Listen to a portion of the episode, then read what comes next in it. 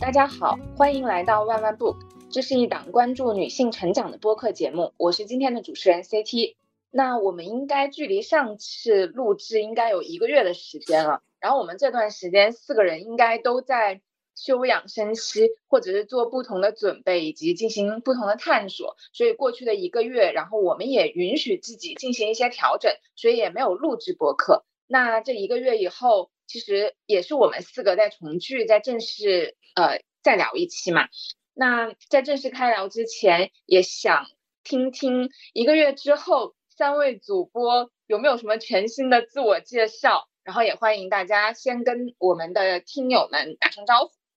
大家好，我是最近进入新生活新状态的晶晶。大家好，我是最近感觉变化不大，然后。又跌宕起伏的叨叨，大家好，我是最近依旧波澜不惊的滴滴。那刚刚就是大家的自我介绍中已经大概透露了过去这一个月大家的近况。那有波澜不惊的，然后有进入新生活的，然后有可能在有很多新的探索、新的体悟的。那我就也替听友们好奇，其实我自己也蛮好奇的，我就一个一个来问，嗯。叨叨最近这一个月都在做些什么，或有什么新的感受？嗯，我觉得我可能目前状态还可以，虽然我觉得我身体还有一点过敏，然后今天特别疲惫。我今天啥也没干，但是我今天特别疲惫，但是我状态还可以。可能我觉得晶晶在这儿，晶晶回来以后，我状态好像变好了。晶晶回北京以后，让我有一种在北京很安稳的感觉。我我没有觉得，哎，我在这里租个房子有什么太大的问题，但是这一个月变化还挺大的。就是我们的好朋友他，呃，离开我们，让我有很大的触动。还有一个就是十一的时候，我带着十八个人游北京，然后爬长城去故宫，呃，我也直接跟我家人表达了各种不满，各种怼他们，然后，呃，但是又很顺利的游完了北京。所以我就觉得最近变化还挺大的，看起来其实还是经历了很多事情，有一些是我们共同经历，然后有一些是独属于叨叨，然后非常特别且贯穿整个播客的，就是跟家人之间的斗智斗勇。然后接下来我们会仔细的再详细的聊聊。那晶晶呢，特别好奇你的新生活。我的新生活的话，因为我是八月份来的北京，所以说过去的一个月。呃，九月份的话是我来北京的第二个月，在北京的第二个月的前些时候，就可能其实心还是没有安定下来，可能还在想这个地方到底适不适合我啊，以及我要不要异地办公，以及目前的生活和工作到底是不是我想要的。然后生活上的话是友情上面是，呃，失去了一位很重要很重要的朋友，大概是这些。听起来有一些波动，然后可能会有一些。不那么美好的回忆，就是在录今天录播客的时候，可能情绪上还是会有一些动荡，因为过去经历的这些，确实对于晶晶，对于我们来说，好像因为有一些共同的回忆和共同的朋友，然后这件事情好像都记录在我们三个人这一个月里面，是一件非常大的一件事情嘛。那接下来我们也会跟大家讲一下，然后我们其实也好久没有见到迪姐了。然后我也特别好奇，迪姐最近怎么样？这一个月，我觉得我一个月，呃，就是可能跟你们相比是波动最小的一个吧。呃，一个是心理上的波动，一个是呃那个就是客观上的波动。然后我觉得我还是在按照老样子、老的惯性在生活，包括工作也是啊。所以我今天是主听，我很想了解你们最近有什么变化。就是之前我们说，呃，在播客里面有讲到那一套新书《撞见》是不是出了啊？对对对对对，对我好像在小红书上看到推送了。最近就在忙这些事儿，然后呃，除了这个书还有别的书。最最近其实还算是我比较忙的。你看我今天没换衣服，就是因为我难得有一次。我估计一年能有两三次，就是八点多回家。哎，迪姐，那本书我怎么在当当上面搜的话，好像是一六年就出来了呀？那肯定是错误信息啊？是吗？啊，我就说，哎，怎么回事？我还以为，而且是我们的书吧？因为我们的这些书是不上当当、京东和这些电商网站的，或者是一些可能他从哪儿拿的图，然后上传上面的，肯定信息不是我们在销售的。我那天看到小红书的推送，我第一瞬间我还没有点进去，我在想，哎，这是不是因为看的风格非常像你们要你们会做的那个，然后还有一一系列那些文创，然后我看小图的时候，我在想，哦，我感觉会是，然后我点开去刷，它没有那些呃制作的信息，然后我越看越觉得，嗯，这应该就是因为很特别，嗯嗯嗯，李姐说大家最近一个月都应该会有挺多变动了嘛。我在想，其实我还好，我倒没有什么特别多的变动，工作上还是比较焦灼的。毕竟在一个创业公司，然后每三个月都会经历一次战略上的调整。今天又是新的战略的发布，嗯，每一天要处理的事情还是比较多的。但嗯，在这些比较焦灼的过程当中，我有一件事情是我这一个月比较意外的收获，是我嗯。过去我都会有运动嘛，比如也跟大家讲瑜伽或普拉提。然后我在七月的时候，其实我就已经开始报了一个私教，就健身了。然后但是就是每一周可能上个一两次课，然后中间隔了很久。然后我在九月的时候是比较密集的训练，可能我能做到一周三练到四练。嗯，这个是让我过去一个月非常惊喜的。是我开始建立了一个运动的正反馈。就以前，其实我觉得那一个一个小时的训练呢，没有找到运动的快感，然后且每一天去了就会觉得什么时候才能够下课，感觉这件事情是一个应付性的。但是过去这一个月，我是会觉得这一个小时对于我来说是非常非常难得的专注且心流的状态，而且让我很快乐。我是在这一个月里面是能够看到。我自己的一些进步的，就是他身体上非常细小和微妙的进步。就比如一开始我健身一次，第二天我会全身都酸痛。那我现在哪怕我举铁啊这些，或者是下肢非常痛苦的时候，但我都不大会第二天有特别大的反应。然后还有第二个特别强烈的正反馈是，你能看到你举的那些呃重量会越来越重，然后但是你的身体是感觉很轻松的。然后对我来说，这是非常开心的一件事情。它很小的进步，但是我就觉得是能够慢慢慢慢的看得见的。然后第三个是，我觉得确实是会让我快乐的。有一次我很忙，其实我挺累的了，我回到家已经大概八点半了，然后我还是决定我要去健身房，就是有氧，踩三十分钟的椭圆机。然后我会非常主动的约教练去健身，嗯，然后这是我。我觉得这是我三十多年来头一次觉得运动让我快乐，然后这件事情是给我非常多的正反馈的。但是它有一个，我觉得也是一个修炼，因为我之前有讲过，说我对我的体重要求是非常苛刻的。但是我这一次健身，我突然意识到我胖了，而且我达到了我近十年来体重的巅峰。然后我一测，我发现，哎。我重了五斤，然后我觉得很奇妙，奇妙。我一开始还是其实挺在意这件事情的。我觉得我已经这么努力了，然后我还反而重了。然后他们很多人都会说，他说，哎呀，没关系啊，可能是你的你体脂降低啦，因为肌肉的体重就是会重的。然后我也抱着这样子的信念感觉，但是我又觉得，哎呀，还是喷一下，然后去测一下那些数据，我发现不是，是我真真正正的重了，因为我的各项。体重的那些维度的指标都在增加，然后我的教练就说，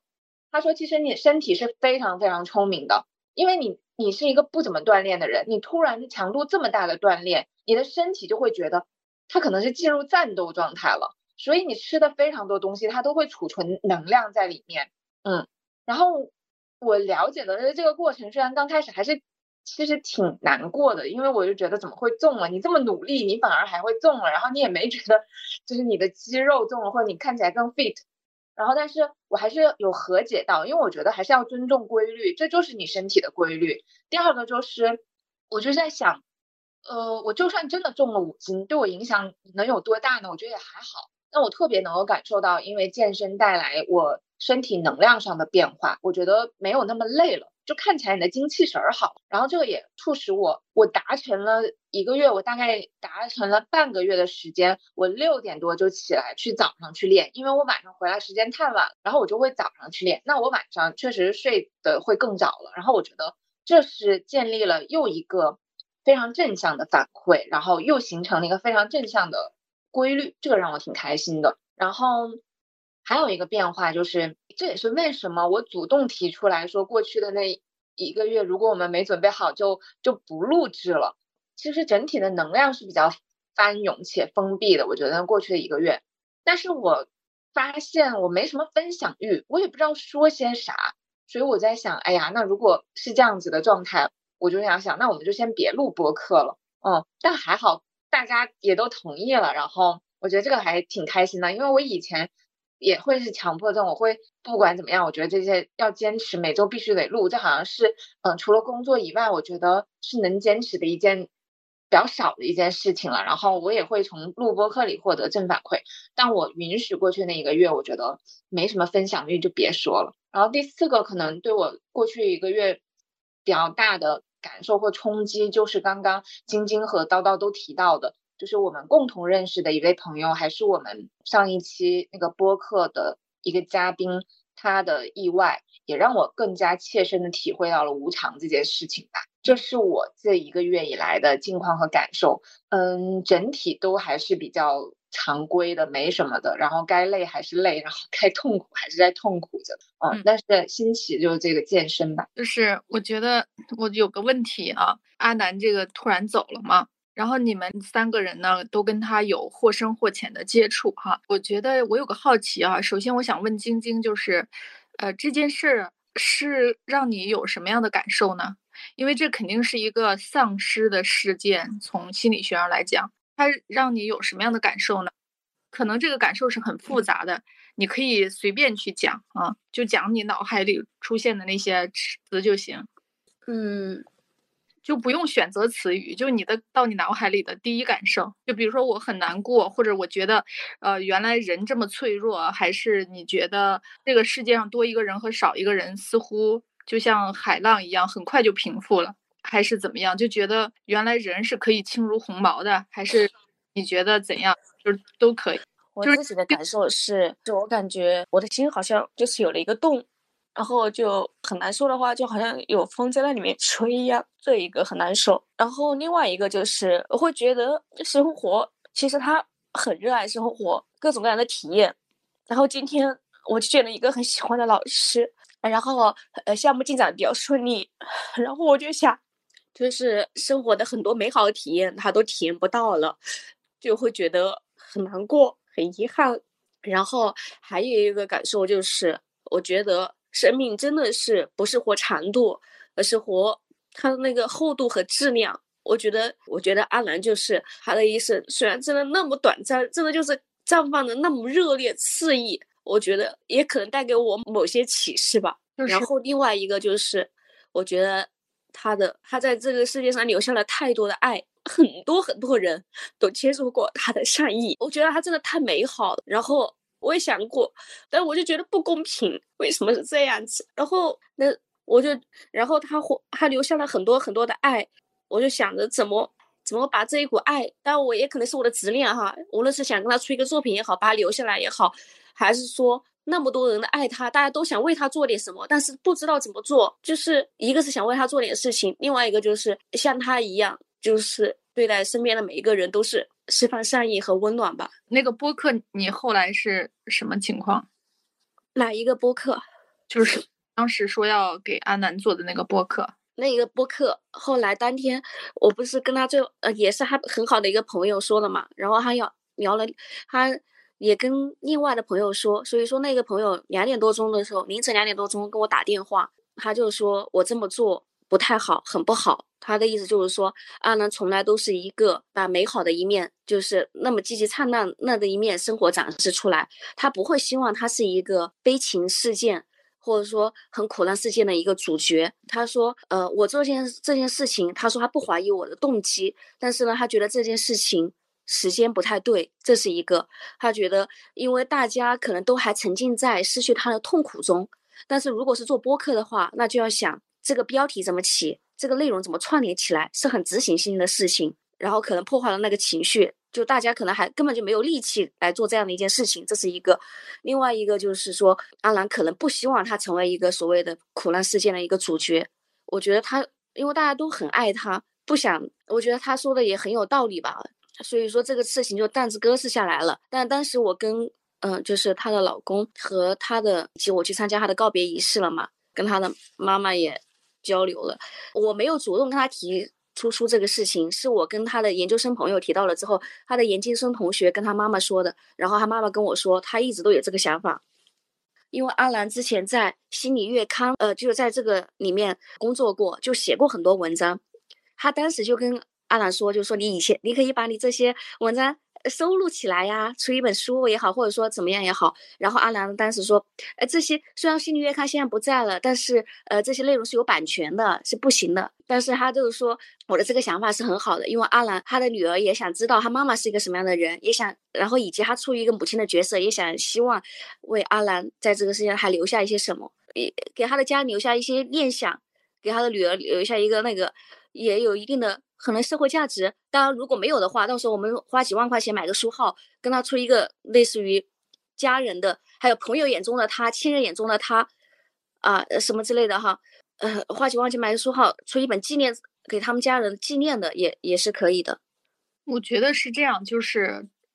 真正阿南希望的是什么？对对对对对，他的朋友当时也是就是这个意思，他就说这到底是你的希望还是阿南的？阿阿南作为一个女儿和一个母亲。她最希望的只有两件事情，第一件事情是她的女儿能平安健康的长大，对，有他的朋友替他来爱他的女儿，这是他第一希望的。第二，他希望他的父母能安然的到老。然后他只希望这两件事情，他不可能希望自己的书有一本书出版。如果他有更多的希望，他就是希望他能留下一些东西，留下一些文字，能让他女儿长大能看。但他是不是有书号，是不是一个正式出版物，他根本不会在乎。而如果这本书不能公开出版，还是几个人花了几万块钱买了个书号，我觉得这是对逝者的一种侮辱。因为花钱买书号本身就是一件。说实话，台放不到台面上的事情，要么这本书值得出版，值得出版，它首先作为一个市场的的行为，它是有社会价值，那我就可以值得出版。如果只是为了个人纪念，我们完全可以用做书的规格把它做成一个印刷品，因为。其实书也是印刷品，它只是多了一个书号而已。它为什么要多一个书号？它的它的也要希望的是有社会价值嘛，能让更多的人去看到，受到启示。但是阿南的东西，因为为什么此生未完成是值得出版的？因为一个人知道自己要死了，生命就剩几个月的时间，他的所感所思是大家想要看到的。而阿南是一个突然的去世。他之前没有思索过死亡，也没有思索过这些东西，那他的这些东西可能对他的父母、对他的孩子是有价值的，对他的朋友是有价值的，但是对更多的陌生人来讲，可能大家是无感的，就是因为无非就是那些内容把它变成了一个那个印刷品嘛，所以我觉得就是留下点东西是非常值得的，但是不必以有书号的方式。因为这样就把这件事情搞复杂了，就是做成一本精精美的，就像书一样的一个印刷物，然后可以是阿南的世界，然后，然后就是甚至每个同你们可以邀他的好朋友，呃，他的父母，每个人都可以写一段文字啊。去写自己心中阿南那个蓬勃的向上的样子，那个阳光的样子。一如果会画画的，可以去画图啊，什么之类都可以。这个文集可以有好几部分组成，比如说阿南谈什么，阿南谈什么，阿南的作品，阿南的，然后还有就是朋友眼里的阿南，亲人眼里的阿南。这样最后这个东西留给他的父母是一份念想，还有很多很多阿南的照片留给他的父母是念想，留给他的女儿，他长大了之后可以知道妈妈是什么样子，妈妈曾经。创造过那么多有价值的东西，他会因此感到骄傲。这么多人都都爱他的妈妈，然后也愿意爱继续爱他。对我，这是我觉得。但是最核心的是，阿南想要的是他女儿有人爱、有人疼，能平安的、快乐的长大。他的朋友真的能长期的关注他女儿，因为悲伤几个月是可以的，几年也是有可能的。但是大家真的能做到十几年？在他女儿十八岁之前，都持续的关注他女儿吗？阿南希望的是这样，在他女儿一直成年到成年都有人持续的关注，可是有几个人能做到呢？我相信十八个月是有人做到的，十八年就未必了。而且一个孩子就算满了十八岁，他依然是需要有人呵护的、关爱的。反正这是一个长期的事儿，这是他最渴望的。悲伤每个人都会有，就是，但是我们需要长期的对他的亲人投以关注，这个是一件挺难的事儿。嗯，就是我。不然会想到这个问题呢？因为我看到大家都写这一条了，而实际上就是说，我觉得死亡是不应该被避而不谈的，它是一个非常非常大的话题，是吗？我总觉得，而且我觉得，就不想谈。我本来就是阿南在那个，就是本来他跟叨叨和 CT 是没有交集的，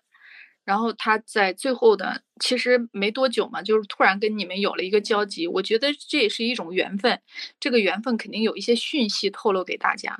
我我我觉得其实是可以郑重的去好好的聊一聊，然后也梳理一下自己确实是对死亡和生命的看法吧。对，我觉得挺打动，就是给我带来特别多的感触。因为我也给晶晶说，我说我身边有不断的也有人去世，但是跟我没有什么关系，比如我姥姥姥爷啊、大姑啊，呃，一辈子可能跟我没有任何一句心灵上的交流，呃，他们孩子也都特别多，但是。可能因为我跟阿南不知是这一次认识吧，之前也就是有过联系，也是晶晶介绍的，然后晶晶还每天在我面前提他的事情嘛，所以就是一直都知道他是一个很热爱生活的人。然后他呃去世以后，我就觉得我受到了好重的一种暗示，我就觉得以前我是我无论挣没挣到钱的时候，我对生活都挺懒惰邋遢的，反正后面我就觉得。精神上就更珍惜这些时间，就觉得他这么认真生活，他肯定非常渴望他的女儿怎样。我就觉得以后我们能做的事情就是都非常难得，就每一件每一天都非常难得。嗯嗯，就是而且我觉得我们去谈论这件事情，完全不是消费苦难，而且他们任何人的意见都不用干扰到。就是你知道你的初心是什么，就不用受任何人的影响。每个人都可以有他的观点，但是你知道你你的初心、你的发心是什么，你就是所谓的内核坚定，不就是这个吗？否则太累了，别人随便说两句就受的影响很痛苦或者什么，那那多累啊！一个人的能量是有限的。我真的感觉，我上次跟我弟说，就是他充当着。我某种程度上把他投射成我那种理想化母亲的那个角色，特别是我刚入职场那几年，就现在好像慢慢的有一点点自己长大的感觉哈。其实还是很依赖他，特别是之前，因为我刚入职场，其实一个人就是完全就是拼命的干活，然后他跟我同一个组，然后他的生活方式、他的见识、他工作的那个做事的方式，然后呢，他明明各方面都比你高很多，但是他完全不会说。对人好像有高低的评判，或者说，哎，以高呃居高临下来怎么对待你？他还是他哎，完全是朋友平等的，然后尊重尊重你。哎，晚上哎一起晚上到我家来呀，跟我嗯，我们去下跳子呃呃什么跳子棋什么之类的。然后我看到哦，原来还用水和乳哦，原来用这个牌子的。然后呢，跟他聊各种各样的事情，然后问他，其实主要就是我问各种各样的问题了，对，然后他就跟我分享各种各样的事情。然后，就算后来我们不在同一个组了，他也是特别的照顾我。我们每天吃完饭，每天中午吃完饭，然后呢，就一起围着那个园区散步，嗯，然后讲，就分享彼此的各种各样的事情吧。其实我完全那时候就从，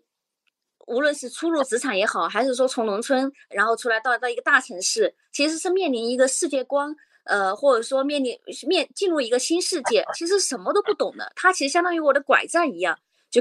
带我认识这个，带我认识那个，然后教我怎么样的做事情，分享各种各样的见闻也好。就算我们后来分开了，我在北京，然后他每次他的工作那时候特别的忙，然后每次总是要来北京各种各样的出差。呃，出差了之后，哎，晶晶，我今天过来出差了哟。呃，你有空的话可以来，呃，我们可以见面哦。我的房间号啊，你可以来这个酒店。然后什么什么之类的，我们就一起睡觉，啊，然后呢，哎，呃，你下午有时间的话，我们可以一起来看这个展啊，国家大剧院里面，或者说那个国家博博物馆里面啊，什么什么展啊，我我发现一家很好吃的日料，嗯，我们可以一起吃哦，啊，我的天呐！我跟你说，晶晶，你可以用你现，因为你知道悲伤也是一种创造力。你现趁你现在这样有悲伤的情绪，我真的觉得你可以梳理一下他的留下来的文字，还有他的照片，还有写一篇，就像你刚才说的话，你可以把它写下来，然后呢，就是给它做成一个文集。啊，如果是能做成纸质版，有排版、有封面设计，那是更好了，那是非常非常完美。如果实在不行，哪怕做一个简单的电子版的一个留存，都很好。因为现在他的父母和他的家人处于一种非常强烈的悲伤当中，他们可能都不敢看这些东西。如果你能跟他梳理好，呃，因为我可以肯定，一年后你就没这么悲伤了，你就没有这么强烈的动力了。不管你现在的悲伤有多大，一年后你的心，你去。你就忘了这事儿或者什么，甚至只是别人提起来你会有，所以你你现在正在这个情绪当中，你在做这件事情的过程中，对你自己本身也是一种疗愈。我觉得你把它做下来，对他的家人来说非常好。然后呢，你不用管别人怎么说，你的发心是什么样的，你是你是带着就是想要去，就是就感恩阿南给你曾经带来的那些种种，你就想要做这样的东西给他父母是一个留念。我觉得你做这个价值很大。而且你在做的过程中，你就会发现，哦，我那么悲伤，但是我做这些事情的时候，我都会觉得，嗯，因为说实话，你要且不是说你把它做成刚才你们想的书，你就把它做成一个文集。我是指排版印刷和最后印刷出来的啊，找人设计个封面呀，设计个简单的排版，你能把它坚持做出来，完成一个作品，就会已经很棒很棒了。因为我们每个人都可以说悲伤，但是我们做事儿就难了。因为你在做事儿的过程，你会发现其实它很琐碎，需要你付出很多的精力心血。你要想把它做成一个像样的东西，能他女儿十八岁还能翻的东西，其实是需要付出巨大的爱和心血的。你可以去做，我觉得对他女儿是非常有意义的。如果能做出来的话，好的。然后我当时跟他妈聊，然后我就呃我就说他另外的朋友提到目前时机不太合适嘛，然后我就说可能半年或者一年后再做这个事情比较合适。然后他妈妈当时也提到一个观点，就是说，那之后大家会不会都已经忘了他了？会的。然后我说不会的，我说我们都不会 忘了。不是你们不会忘了他做这么需要费时费力费精力的事情，你们没有那个动力了。一定要，人性就是这样的。所以趁你现在大家都这么悲伤，有这个想要真的想要为阿南做点事儿，我嗯就是这种感觉，去把它做出来。嗯，把它做出来，这就是胜利，这就是真的很很很珍贵的礼物。因为以前我以为作家非常的浪漫伟大，然后后面我身边不断的有作者在写稿的时候，我就发现他们一遍一遍的改，改到最后，编辑和作者感觉都有点崩溃了。就把它做出来，我觉得，比如说在年底之前能做出来，最后是一个新年礼物交给他的家人，然后。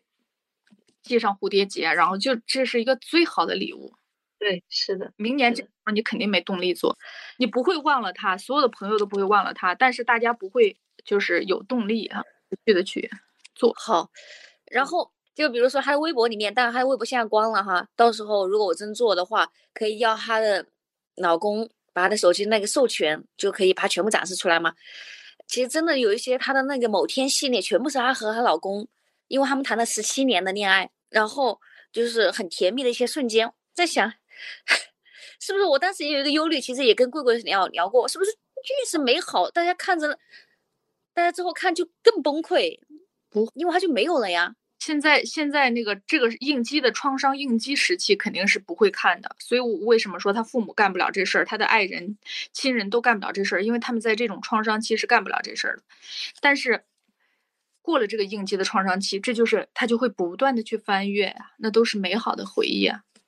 现在啊，现在是触景伤情，所以需要隔一层的人去做。像你，你就是隔了一层的人。对我真的觉得真的，因为我们呃这几年的话，呃我也比较波动，其实他也很波动。他离开喜马拉雅之后，后来去一家创业公司在上海，然后我我那时候二零年应该还在北京这边苦苦挣扎。然后后来我去了呃深圳那边，其实广州那边，啊后来想不到他也去了深圳，然后呢，他那段时间还腿骨折了，所以说那一年我去看了一次他，那一年应该就见了一次还是两次，然后今年想不到，哎我恰好深圳那份工作辞了，所以说我六月份见了一次，然后八月份又见了一次，我的天呐，我都在想，反正可能就像李姐先前提到，好像就他最后一次好像跟我们一起来聊这个播客，可能无论是说给我们带来一些讯息也好，还是说其中有某种生意也好，哎呀，我的天呐，真的就是我都不知道什么安排，甚至我们两个一个姓，然后。然后我加了他的爸爸的微信，然后他爸爸最后，呃，所有的告别仪式之后，很多人都走了嘛。然后我和他的晚上，呃，就是我我和他的几个研究生同学还没有走，呃，因为其他大家，比如说大家都是从深圳啊、兰州啊各个地方赶过来的嘛，要赶又赶车又回去嘛。他爸爸也没有来参加吃晚饭。他爸爸真的特别，月姐本来阿兰本来就是跟他爸爸关系特别特别的好，就是。每次跟他爸打电话，爸爸，嗯，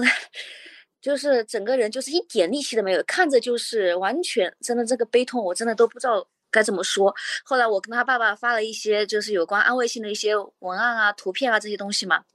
后来他跟我说谢谢有心了，然后来海南了请联系，因为他爸爸在海南嘛。D T 你嗯，就是我这是一种比较奇妙的缘分和留下一些讯息，其实我特别认同。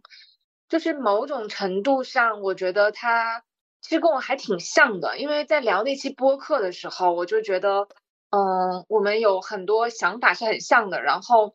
经历有的也也比较像，嗯，然后录完那期播客，其实我是有跟他私聊的，然后我们两个还聊过一些其他的哲学和心理学，然后对了一些成长环境什么的，这些都很像。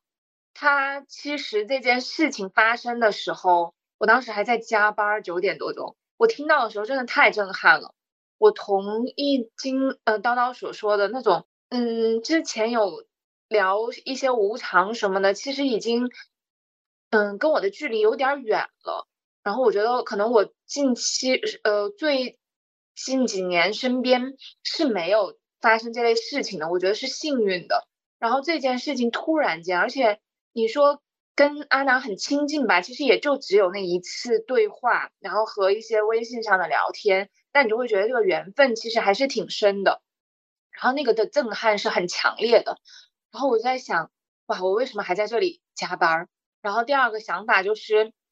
我特别特别的深刻体悟到这种无常，因为这真的就是那种难以置信。然后第三个是最近最近他。这个事情给我非常大的触动，我觉得我们聊了一一年的时间的备孕和恐婚恐育这件事情，其实在我的心里从来都没有按下一个确认键，就是我觉得还可以再拖一一段时间，但是确实是因为这件事情，嗯，就给我在心里按下了确认键，我觉得这件事情要开始行动了，嗯，是因为我觉得它算是一个给我一个非常正面的，因为我后来去翻了他的。小红书，我觉得我看到他整体的状态是给我了非常非常大的能量的，嗯，我觉得其实是可以做好这件事情的。然后另外，我觉得这就是他给我留下的讯息。然后另外，其实他我发现一件事情是，嗯，好像就在这之前的前两天，我有在坐到车上，我突然想，我说我好像因为我经后来太忙，我经常忘记回复微信嘛。然后我突然想到，好像之前他也在我们三个人之前要录播客准备的群里面，其实他好像有发起一些对话，然后叨叨和晶晶有回复他，然后我都忘记回复了。我在这事情发生前两天，我还想，哎，我还有哪一些微信没回复，我就想到这个，我说我要补回复一下，然后我就都忘记了。然后发生这件事情之后，我就给他，其实我给他微信私聊了，就是很难过，我觉得有一些想要跟他讲的话。特别抱歉，因为我没有回复这条信息，然后就是希望，就是我也特别感谢他给我很大的能量，我也告诉他在心里，我其实按下了关于备孕这件事情的确认键，我觉得是他给我很大的力量吧，然后特别感谢他，然后我就觉得，就是从那以后，其实我每一次读经我都会回向他，然后我也特别特别感谢他。关于晶晶说到，就是后来晶晶其实有问我们要不要进那个群嘛。我当时其实是拒绝了的，然后我其实也我是还是会觉得我我拒绝是 OK 的，因为我确实是在内心里面想，就是我我会把那一份就是对他的感谢，就是留言给他，然后就是回向给他就 OK 了。我也没有办法去承受这么大的悲痛，以及我觉得可能我们的缘分就很奇妙，就让他留在这里就行了。嗯，然后我也想跟晶晶说，关于你说要不要做播客，要不要这件事情，我觉得确实你不可以，可以不用被别人影响，因为我觉得每一个人爱另外一个人的方式都是独特的，没有任何人可以评价就是这件事情是不是对他好的，因为我觉得任何一个人都是在揣度他的想法，然后没有人真正知道他到底是想还是不想。但是我觉得爱这件事情，它是有能量的。它是可以穿越这些时空的限制的，我觉得。然后我觉得这是你爱他最好的方式。我觉得没有任何一个人可以去评价他是对还是错。我觉得就用你你觉得正、你觉得合适的方式去爱他就行了。我觉得他一定会接受得到的。然后我也特别认同迪姐说的，我觉得这个爱是需要持续的。那我们不知道他自己内心怎么想，但我们知道他对父母和对他对的孩子的爱。所以我觉得就是。本着这个发心和，就是我觉得这个是我们都知道他他想要的方式，我觉得去爱他就 OK 了。我觉得没关系，没关系，就是说，因为嗯，就是比如说你做那个播客，那就是认可这种认同这种方式的人跟你一起做，不认同的他就用别的方式怀念都可以。君子和而不同嘛，就是只不过是你不必因为别人的一两句那个。动摇自己的行动，但是我当时听说你要做播客，我只是担心，我是说，因为我干我一做不管任何事情，我知道开头是容易的，坚持是困，我我就想，哎，为做这件事情，现在在一个大家都很悲痛的时候，谁有力气来大聊特聊呢？去不管唯一悲伤的呢是没有意义的，因为他的家人也不想听到大家在。里面哭啊哭啊，他的孩子长大也不想听到大家在哭啊哭啊，大家想听的是他那些美好的、阳光的，给自己带来正能量的事情。但是现在大家有人有心情聊这个吗？有人会在播客里笑着说：“哇，阿南当时特别怎么怎么？”没有人，我只是有这样的一个担心。但然后呢，还有一点就是，咱们都知道，一个播客要起标题、要剪辑、要什么，这这这是做一期、两期、五期是容易的。你你做长。就更多是挺困难的，我只是担心这个，我我从来没觉得就是说这个方式不合适或者怎么着的，没关系，反正总之晶晶你就用你的方式去怀念你的朋友就好了。嗯嗯，对对，我们当时就说，就是大家好像都继承到了阿南的能量，因为他是一个特别有善意、特别阳光，然后特别热爱生活的人嘛。然后他离开之后，然后给我们带来非常非常大的触动，然后同时。就好像继承了他那种 对能量，是的，在他心里，就是说，现在如果爱的话，他心里第一的是他的女儿，第二的是他的父母，第三是他的爱人，啊，甚至我认为他爱人都可以不排在这个序列里，就是他的女儿和他的父母，他的女儿要高于他的父母，在他心里。他的保姆就是我听他的亲戚吃饭时候提到的一个细节，就是月姐听到啊，阿兰听到她的孩子哭的时候，她就唰的眼泪就下来，嗯，就是听到孩子哭，然后她自己就不自觉的就眼泪就下来。就是任何一个母亲最放不下的肯定是自己的孩子啊，像你像叨叨是吧？我女儿都十岁了，如果我今天要有什么意外，我不会放，我不会放不下任何人。啊，我只会放不下我的女儿，她都已经十七岁了也。啊，对我也是，就是母亲。嗯，对我如果离呃离开这个世界了，我也只担心我的女儿，因为我们两个还好，因为我们不是独生子女嘛，因为我们知道父母会有兄弟姐妹帮忙去照看，只有自己的孩子。那我们这个是不是？反正我只是说想轻轻让你说出来，你现在说出来了，我就觉得挺好的。然后我们这个就是往下。问啊，或者怎么着都可以，就就就交给 CT。我我刚刚还在想，我说其实也可以不用问，其实我觉得这也挺好的，但是我也可以继续问哦。你们还好吗？就而且我们聊这个静静叨叨，这没关系，我们这是我们在用我们的方式怀念阿南，管他谁说什么呢？我们在聊的时候不是去消费这个苦难，我们的发心不是这个，就不用管任何人，真的不用管任何人。去去去，嗯，对，所以我其实觉得，就没有我们聊的东西都没有必必要去大删。我我是觉得可以全部保留，因为未来我们都可以听到，就是我们今天就是聊的是最真实的一个感受。而且其实说实话，那一期节目还是有很多人听到的，就是我身边的很多朋友们，嗯，可能没听我播客的，他也听了这个，因为我这个年纪里面，然后我身边有好多人可能也处在这个阶段，还有一些年轻的朋友们，然后其实他们都听了，然后他们听到我说这件事情的时候是非常震惊的，然后他们我收到的反馈就是他们很喜欢阿南，嗯，我觉得这就是，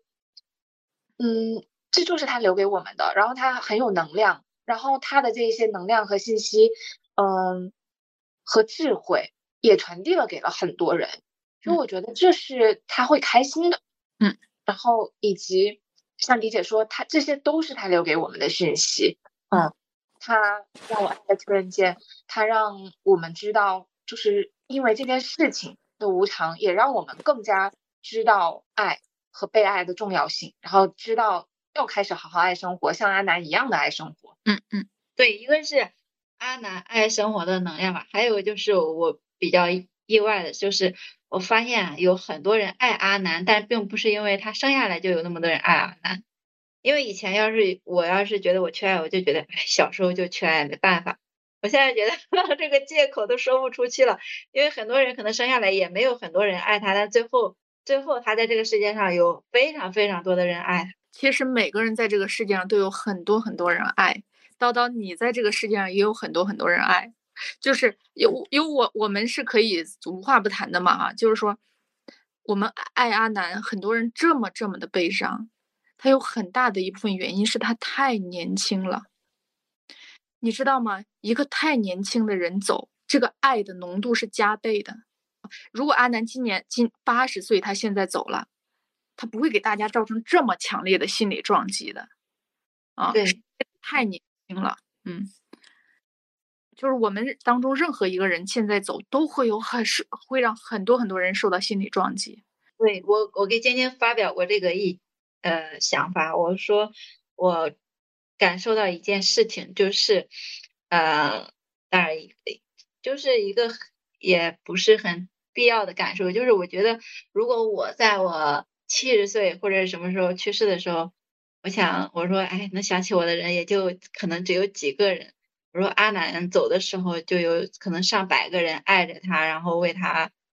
嗯嗯，非常痛苦的难过。然后晶晶就说我瞎说，就是就包括晶晶啊、叨叨啊、CT 啊、我呀，爱我们的人很多很多，每个人都是这样的。那我可能是滤镜哈，我就总觉得，因为。阿兰真的是对每一个人，呃，就他好像有一种奇妙的能力。对他，他的友情其实是更多一点的。你像他和他的大学同学是一起录播客，是吧？啊，一起旅游，东南西北一起旅游，然后大学，而且每年都有旅游，然后还和他的研究生同学关系，还有他同事关系，远远要比我，我觉得我和我认识的。基本上所有人的那种链接都要深，而且非常的真诚、自然、善意，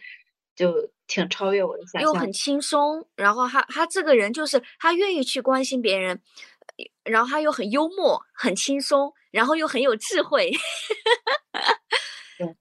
因为我的大学同学，我大学室友四个人，我们就就是可能毕业十年都没有发几条消息。那段时间。就是我有几天，我就就就觉得，哎，我有好几天没有跟阿兰发消息了。然后有一有一天，我就突然把他的朋友圈都点了几个赞，但是我还是没去发消息。我去。然后我们最后一次见面的时候，因为那个路边有卖那一个，你们看到那个茉莉花很小的那种花，那个手环，一个那个茉莉花的手环，还有那一个。嗯，还有一个香囊香袋吧，然后我看到了，我说好香啊，好喜欢啊。他说，那你选一个，我送给你。然后我就呃选了一个那一个用茉莉花穿成的那一个手环，然后他选了一个香袋，然后我就拍照。哇，真的就是那个香，真的就是简直就真的就是沁入心脾，我是体会到了，就是入你的五脏肺腑那种感觉，特别特别的好闻。然后到了第二天的时候，我就觉得哇。我突然有一种感觉，到第二天早上，在那个昆山那边上课的地方哈，我觉得好残忍啊！就是这些花那么鲜嫩，真的很鲜嫩，然后就把那么多株花全部就用铁珠，我看我才发现它是用铁珠穿的，一个个穿过，然后穿成一个手链，我就觉得太残忍了。然后在那个昆山上课地方很美嘛，有一只树在那一个湖边，然后伸出来，恰好它旁边有一个呃有一个人系着红带子，上面写着“南无阿弥陀佛”，啊，我突然就觉得。啊，我说我不想带了，我就跟聂说，他说那你带着呀，那不还是挺香的吗？我说我想把它系在这里，然后恰好就系在那个南无阿弥陀佛的旁边，哇，然后就是前段时间我就突然觉得，真的好像就是个隐喻，我去，就是很年轻的生命就香消香消玉损，真的就是，然后就，嗯，不过那个地方就特别的美。然后又有旁边在跟他像念咒一样还是怎么样的，然后就希望他去到一个很好的地方，有一个很很好的归属。我觉得今天能说出来就已经迈迈了第一步了，我好像都不敢说。对，然后嗯，因为阿兰在有一段时间很艰难的时候，在很艰难的时候，那时候我跟他已经分开了哈，我在北京上班，然后还还在那边。呃，是我们聊天，后来聊，他跟我说的，我已经忘记他是为什么艰难了。呃，但是呢，他那个另外一个同事，呃，跟他关系一直都很好，所以说他后来去 QQ 音乐，那个，然后他也把，呃，相当于把那个同事也也招过去了，也在一起工作，其实他们关系也非常非常的亲密。呃，然后那一个同事是基督，信基督教，然后就有为他做祷告，然后阿南的意思说。嗯，他有觉得做祷告之后，感受有好很多。然后，呃，阿南的事情发生了之后，我就到群里面呃说话，然后他看到我了，他就主动加了我。其实我看到他，我也主动，我我就知道他他是阿南，经常在我面前提他，我有想着加他，但是我内心就有一种自卑，我就觉得他的朋友都是一群很酷的人，那样一群人，我就好像有点自卑，不敢加别人，但是他过主动过来加我了。然后我就跟他聊到了这个细节，然后他提到，呃，他有跟他提，呃，说过他是信基督的，然后我就突然想到，我本来是想把那张图片做我的我的那个头图，然后或者说我在跟他呃念的时候，我就说希望他呃可以有一个好安息啊，或这方面的一些呃心里在念这些东西嘛，然后我就说，哎，那到底是希望他去天堂还是去？呃，得到一个好的安息。我因为我之前好像是看到那个呃一个安宁医院的那个院长吧，就是类似于说人走的时候，有的人是跟他说，哎呀，那呃要他去佛教的极乐世界；有的人跟他说啊去天堂；有的人跟他说这个就有点乱了，让别人的灵魂都不知道到底该往哪里去了。你一下说这个，一下说那个，一下说那个，然后哎呃，既然他说他信。呃，基督，然后我就说那要，嗯，怎么做祷告呢？然后他就告诉我怎么做祷告。然后他说他的自信、勇敢会永远的激励我，就好像我我们把他的生命延长了一样。嗯，现在是阿南走的多少天呀？嗯，超过四十九天了吗？应该还没有，他是九月二十四号出的事，九月二十五号凌晨走的。哦，那很那很近哎，那连三十五天都没到。其实这个时候是念经啊什么的，是非常有用的。对他，就是，嗯，那到底应该念佛教还是祷告还是这种东西？真的是这样是就，哎，我因为我也是看了一些那这些东西嘛啊，就是它首先是你什么都没关系。因为没有，因为不管是天堂还是这个所谓的这个，呃，这个九佛陀什么之类的，这是人为造的概念。你的发心是最重要的。当然了，我们首先是以这个逝者他的信仰，如果他是那个基督的话，基督教的，那我们就是说去祝福他到天堂啊，什么这些是合适的。但如果你自己本身是个佛教徒，你可以用你的方式来去去就给他是就是叫。就是那个送他上路嘛，就是给他祝福嘛，就像那个包括 CT，如果他的方式是觉得念经是舒服的，那他就是因为你的发心是高于一切的，就是他用如果 CT 觉得念经他是就是方式是合适，那他就念经。比如说有的人他点灯的方式是合适的，那他就点灯，然后怎怎么都行。然后反正在这个你现在他日子这么近，其实是对他是很有。对这个，就按这个西藏生死书上来讲，他其实现在在一个非常非常辛苦的路上，因为呃头七、呃三七、五七、七七，这是几个大日子嘛。按说这个七七四十九天之内，他的家人是最好能一直给他点灯的，这个灯是不灭的。其实现在网上有一些，因为煤油灯的话会很容易出事故嘛，现在有很多那种。灯，莲花灯它是电池的，可以亮足四十九天的。为它为它点灯，因为它的路上是黑的。这按西藏生死书里面讲啊，但是现在确实大家一般都认为是这样的。以前我我也认为这都是迷信，不相信的。但现在我我也是相信的。那我可以跟他买灯，或者说我提醒他的家人可以点这种灯。当然你自己做就行。嗯嗯，因为你现在提醒他家人做什么，对他们都是负担，因为他们有表达爱的方式。做就行，你觉得哎，那我就点灯，那我就去淘宝上买个灯，就是就怎你如果觉得淘宝上买灯不是你想要的方式，你可以用别的方式都行啊，反正它这个在它七七之内还是挺重要的，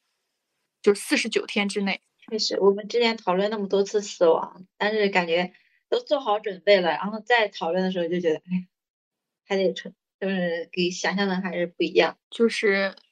哎，怎么说呢？就感觉其实人啊，就是这么的。非常的，就像有时候常常觉得像一颗尘埃一样，就不能想，又又想做的细致一点，但是想的太多又很可怕。而且这个事情是没有办法被练习的。我们总以为我们聊过了，然后，嗯，也许经历过一一些家人的呃去世和离开，或朋友的离开，但你真正的发现，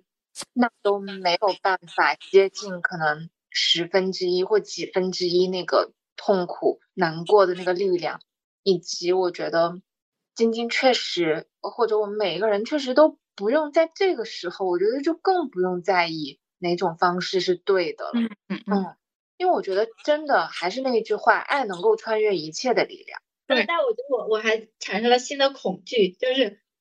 我今天和晶晶一起看那个老师，那老师也说，他说很多人啊都是因为情绪生病，而生了病之后赶紧切切掉癌症啊。切掉之后，然后还有很多情绪，然后导导致复发或者后续的身体不好，然后我就觉得这辈子总是要面临那种就是大大小小的手术嘛，就感觉到非常的恐惧。那事情还没来呢，等事情来了你再恐惧。事情还没来呢，还不知道在路上在哪儿呢。所所以，我觉得晶晶你怎么做都是合适的，你知道吗？就比如说，我就这么说，我们四个人当中我没有悲伤。那我也是合适的，我没有必要假装悲伤，我的发心是最重要的。那我我那我就是要承认，我我现在就是没有悲伤。那可能如果我的朋友去世了，那我会有悲伤，那我就是会有悲伤。我想做什么，我就是去做什么。怎么会在？那我今天说我没有悲伤，你们三个人也许会觉得啊，这个人怎么这么冷血？那我不在意呀。嗯，除非我的发心是充满恶意的。那我会，那我的自责就已经把我置于十八层地狱了，不需要任何人来责备我，所以你根本不用在意。对你这么重要的人，你你想用什么方式去怀念都可以，想说什么话都可以。对，有时候我觉得就是大家无论是谈爱情还是谈悲伤，在自己特别悲伤的时候，然后还要考虑各种各样的言论和意见，就真的好难啊。我觉得就是晶晶可能也没有主动考虑，只不过是别人这么说，晶晶会有一种被就不知道自己这样做的对不对，或者有一种被伤害的感觉，怕自己做的不合适不对。我我是觉得很震动，因为我刚开始都不知道哪阿南是就跟你们聊天的那个阿南啊啊，再加上我可能年龄也比你们大一点，其实身边来来往往的这样的故事真的很多很多了。嗯，对，人说到三十多岁会陆陆续续的面对这种事情。辉辉总也说他有一个好朋友，也是有两个孩子，然后就突然去世了。对，就是已经看，就是哦，明白，大家都会在那个应急期伤心难过，要发誓做这个做那个，到最后短短的几个月，甚至可能四十九天都没过，就趋于平静了啊。就是个，所以其实有时候是让我们思考，我们应该怎么去活吧。嗯，我一方面怕我得什么手术要切什么，我害怕；一方面我也觉得我每天，我今天都挺懒散的，一天除了做了一点点，基本上也没做什么工作，然后就一天天懒懒散散的。我有时候还是觉得很不公平，为什么？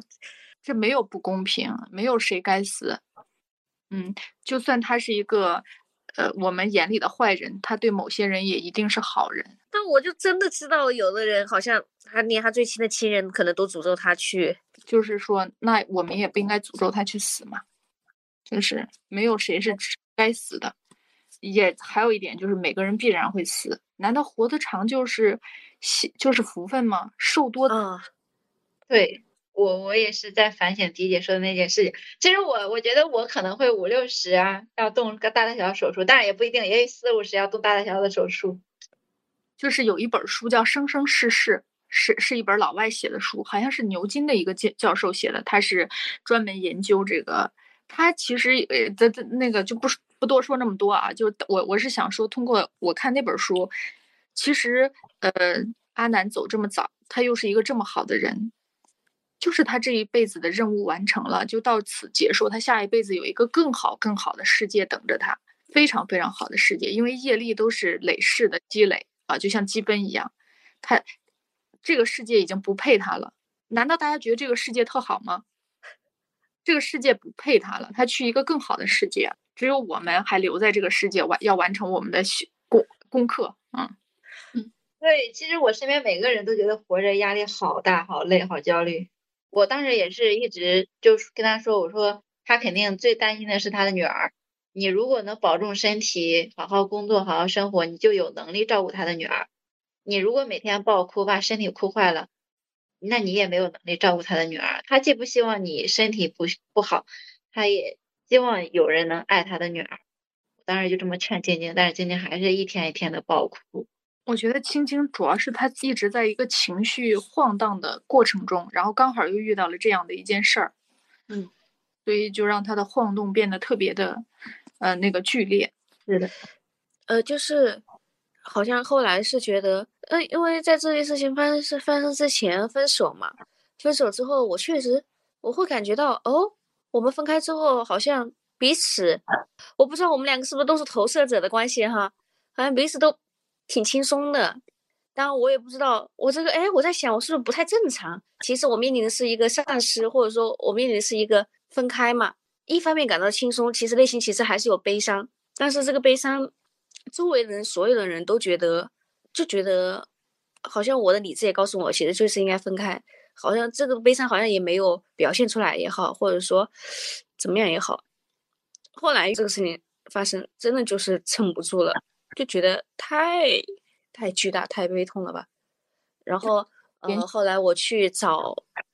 立业，其实也有一个这样的原因。一个就是，呃，我去参加完阿兰的告别仪式回来之后，我就还是不停的刷他的东西嘛。然后我就看到他之前呢有一个小红书账号里面推荐了一部韩剧，其实是讲爱情的。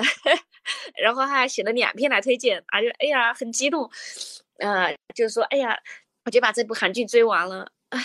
然后每次从这韩剧里面哎看到什么道理，我就说嗯，月姐可能也想告诉我这个 什么什么，还有加上大特离开，我就觉得哦，不要总是自己一个人，啊，内心戏很多，想很多，那你既然其实还在想对方，然后。你的生命那种无常，又那么又那么，就是会有无常，你也不知道你会活多久。那你现在先想对方，你就不用考虑那么多，那你就去见吧。所以说，我就去，甚至又去找立业了。我觉得可能，哎，反正就是九月份就发生了这两件事情吧。然后后来我去跟立业见面，然后我就把他当做一个，哦，呃，我觉得阿兰在这个过程中。我把它当做他给我的启示吧，就是你主要是在你你跟立业分手也是一种失去，失去一段关系，然后阿南是你失去了一个人，然后这两种丧失叠加在一起，你是嗯，就是说你再去找立业也是完全能理解的。至于阿南给你的启示啊，那些什么都是你自己的解读嘛。你希望能抓回一点什么，获得一点什么，因为你在连续的丧失，肯定是有哀伤的。就是这个，就是因为这个，就是人的离去啊，就是这种对自己重要的人的离去，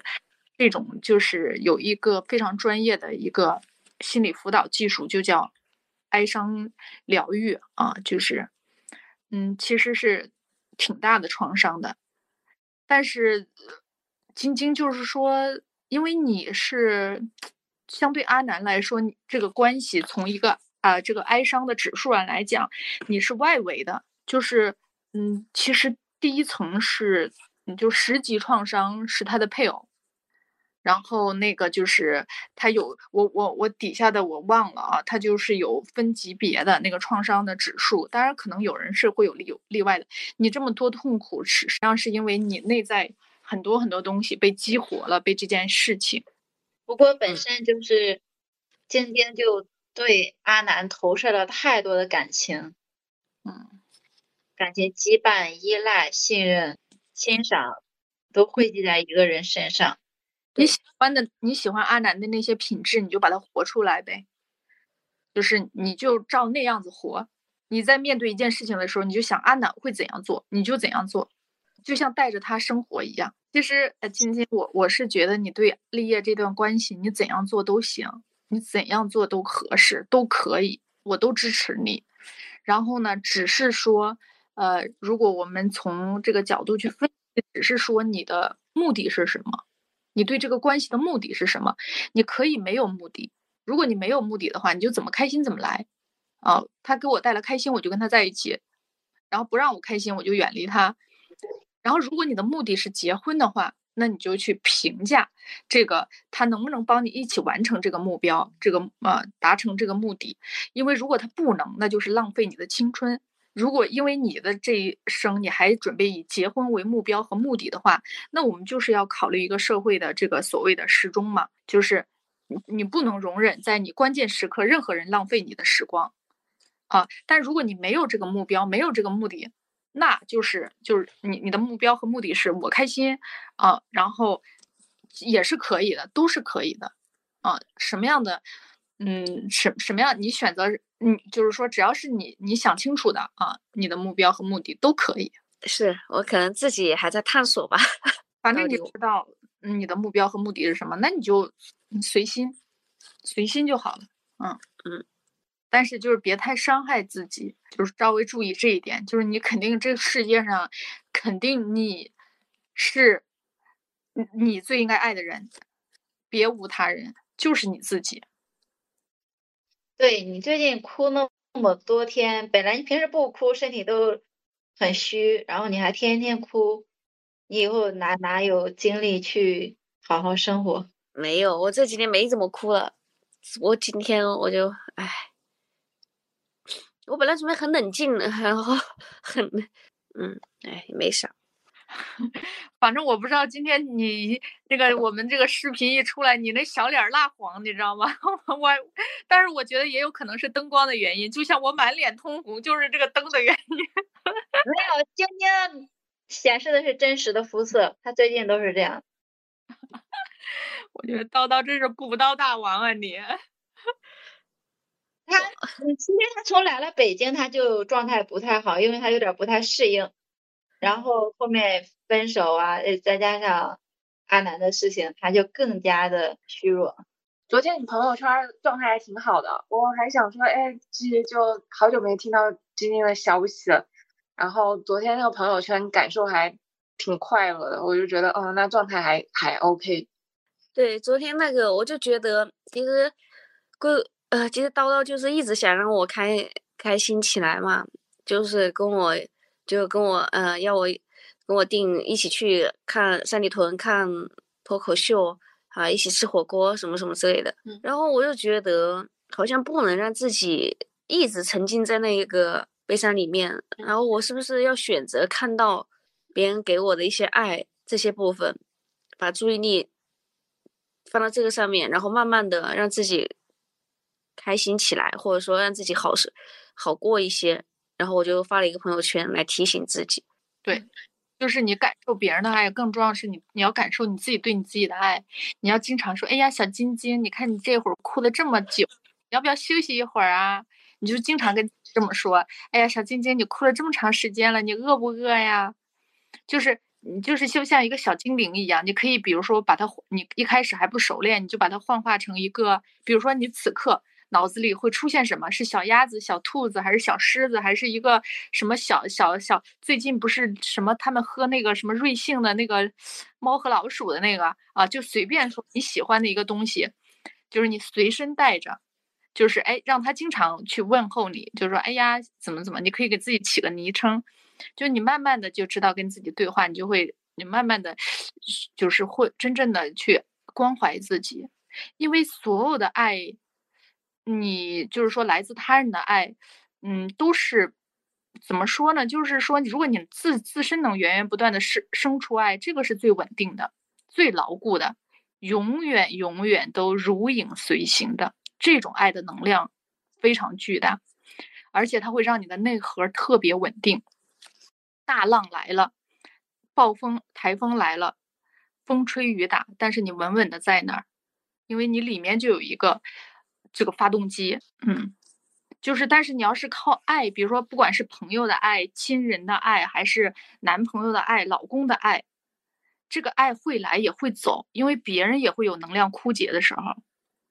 啊，你向他要，他就会少；你你给他呢，如果你的爱源源不断，你给他呢，他就会更充足，然后你就会吸引他更想贴近你。谁都想贴近有爱的人，就像你想贴近阿南一样。也是因为他有爱呀，他不匮乏呀。对，阿兰是真的是难得的，因为我觉得其实大部分人百分之九十九、百分之九十的人，大家其实自行自身活着就很艰难了，自己自己的创伤都还没来得及去疗愈，舔伤口都还来不及，根本就是很少有精力去顾及别人。他是唯一一个，哎呀，是我见到的哈，就是说，当然他在喜马的时候，那时候其实他也挺。也不是说那么容易，但是他也是那么关心身边的人，然后呢，给身边的人呃善意啊，然后呃一些释放爱意，特别是，哎，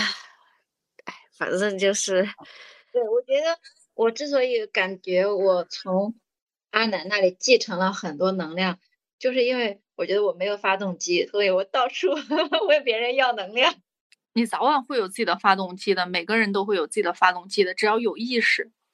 只要觉得，只要决定，就是下个决定。我决定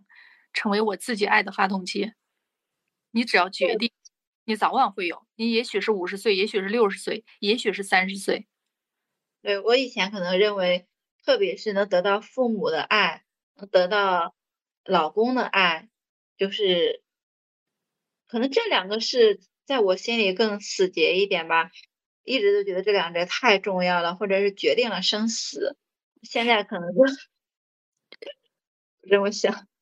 确实，如果有一个发动机在自己心里面，自己很稳定的爱自己的话，可能就像阿南一样，所以他能够给到那么多人能量。而且这就是一次又一次的练习，你每一次都比上一次你多爱了你自己一点，那你又给自己注入了很多能量。它也不会是一下子，好像你就就就能够达到的。那我觉得都是非常好的练习。对，就是就是一点点一点点，就是你跟自己说多肉麻的话都可以，就是你 练习起来。还有就是距离产生美，什么是最长距离？生死是最长的距离，你知道吗？死亡可以美化一切，所以呢，你不必去为他去，呃，就是太沉溺于到那个。里面，更重要的是，你你要成为他的延续嘛，成为阿南的延续啊。对啊，而且他的女儿刚满月，我觉得未来无论是精神上还是各种方面，都需要有他的朋友来关心。嗯，对。然后今天是有很开心的事情发生的，其实今天我和慧总和贵贵啊和叨叨一起去见了一个老师，就是这个老师，其实我从。这一两年好像就一直在提他，在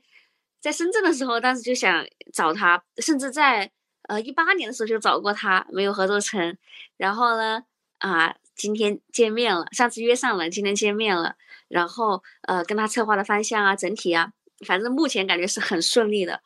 啊，就是今天好像完全都已经忘了悲伤的 这种感觉。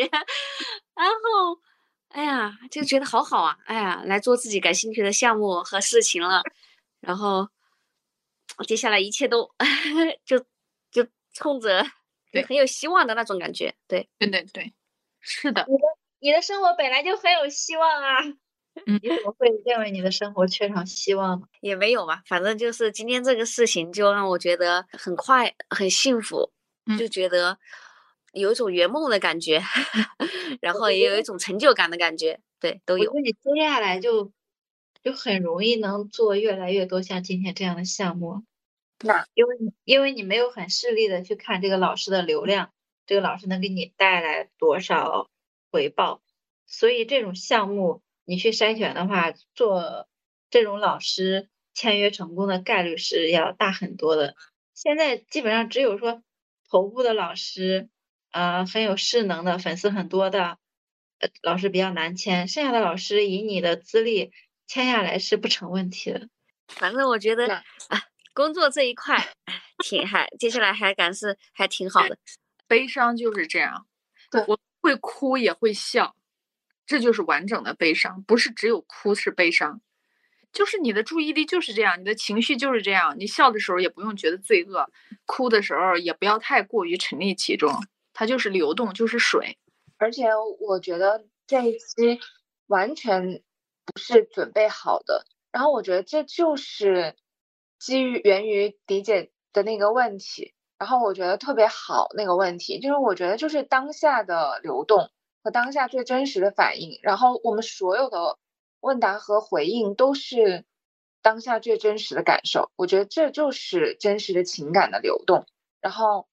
我觉得也是当下我们所有的反应和所有的讯息，其实都是带着爱的，也感受到他的爱。然后我觉得也是把。这份怀念、感动和爱，我觉得化成就是动力也好，或什么也好，然后我觉得就延续着，就都 OK，什么方式都不为过。然后我觉得他教会我的就是，或者他给我的带来的讯息，我觉得就是关于爱和关于生命的能量。是的，是的。我觉得阿南虽然我跟他没有接触过，我只是听了一次你们做的播客啊。我觉得第一，我能听他的声音，我就能感觉到他是一个充满能量的人。第二，他非常的爱自己。我记得他好像说了一句话，就是说，好像说他，呃，反正就是，总之他就很喜欢自己，他对自己啊，这是一点。然后第三呢，就是这种生命的无常，也让我觉得。怎么说？就是我更知道什么对我是最重要的。虽然这是一句非常鸡汤的话，但是每一次有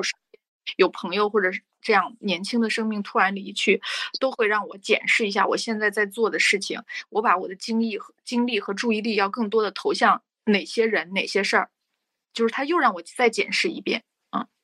是的，因为我刚才听迪姐说完，我就愣了，因为我在想，一方面我觉得我特别明确我现在想要什么，一方面我也觉得。我也有那种不确定和恐慌，嗯，虽然我一直都觉得我现在已经抛弃了对男女感情的依赖和幻想和挫败，呃，但是我个人就是好像知道我最想要的生活是什么，就是我和杨和我的女儿能够生活在一个相对平静又安稳的生活状态下，呃，我在为此做各各种各样的计划和规划。但同时，我也会觉得有点摇摆。那我这一辈子能走多远啊？能会动摇，开不开心，状态会怎样，也会有点动摇。但是每次听你们说完之后，我会觉得我状态又稳了一点。我觉得，呃，阿兰，呃，